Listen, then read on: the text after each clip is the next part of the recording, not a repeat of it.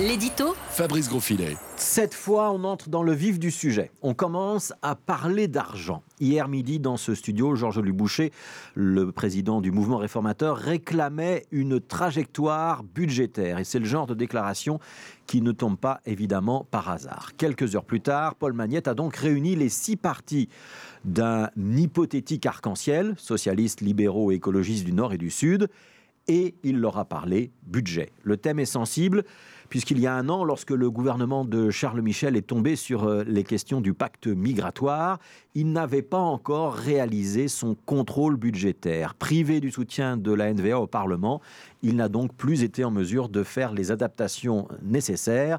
Et comme le budget initial était plutôt du côté de la cigale que du côté de la fourmi, ce gouvernement Michel s'est retrouvé face à un gros dérapage budgétaire. Si on ne prend aucune mesure correctrice, ce dérapage serait de l'ordre de 12 milliards d'euros à terme.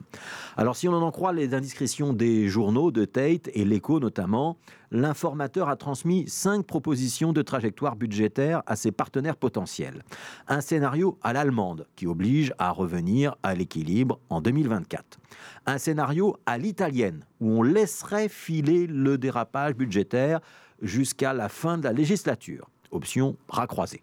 Et puis trois scénarios intermédiaires où on corrige le tir à hauteur de 2,7 milliards, on a appelé ça le scénario français, de 3,8 milliards, le scénario finlandais, ou de 9 milliards, un scénario un peu plus dur à la tâche qu'on a baptisé scénario irlandais. Alors évidemment, c'est dans les trois scénarios intermédiaires hein, que se trouve la solution. L'austérité à l'allemande d'un seul coup, d'un seul, ou le je m'en foutisme à l'italienne ne sont pas vraiment des options crédibles chez nous et on admirera cette méthode qui consiste à proposer un menu à vos partenaires de négociation. Choisissez votre plat du jour. L'addition sera plus ou moins salée, mais vous avez droit à un petit tour d'Europe pour la faire passer.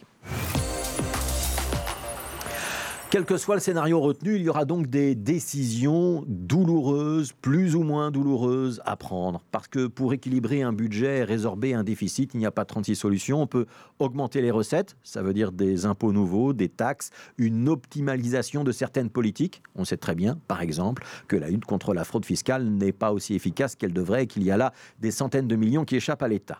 Et l'autre branche de ce ciseau budgétaire, c'est celle des dépenses il faudrait donc faire des économies. Le problème, c'est de savoir où. Et cette question est d'autant plus compliquée qu'elle vient après une campagne électorale où les partis politiques ont fait des promesses, par exemple celle de remonter la pension minimale à 1500 euros, celle de refinancer la justice, la sécurité sociale. Bref, l'exercice est compliqué. Libéraux et socialistes vont avoir des demandes diamétralement opposés.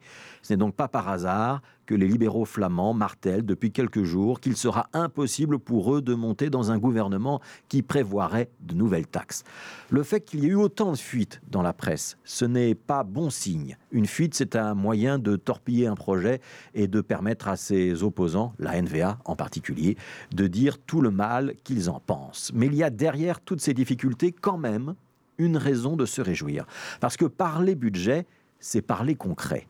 Fini les salamalek, les évitements, les attouchements, les spéculations pour savoir qui veut gouverner avec qui ou pas. On est donc entré dans de vraies discussions maintenant. Alors effectivement, ça passe ou ça casse. Et effectivement, c'est probablement lundi qu'on aura un début de réponse. Mais au moins, on avance et on discute. Et ça, depuis le 26 mai, c'est-à-dire depuis près de 200 jours quand même maintenant. C'est la première fois qu'on est aussi loin.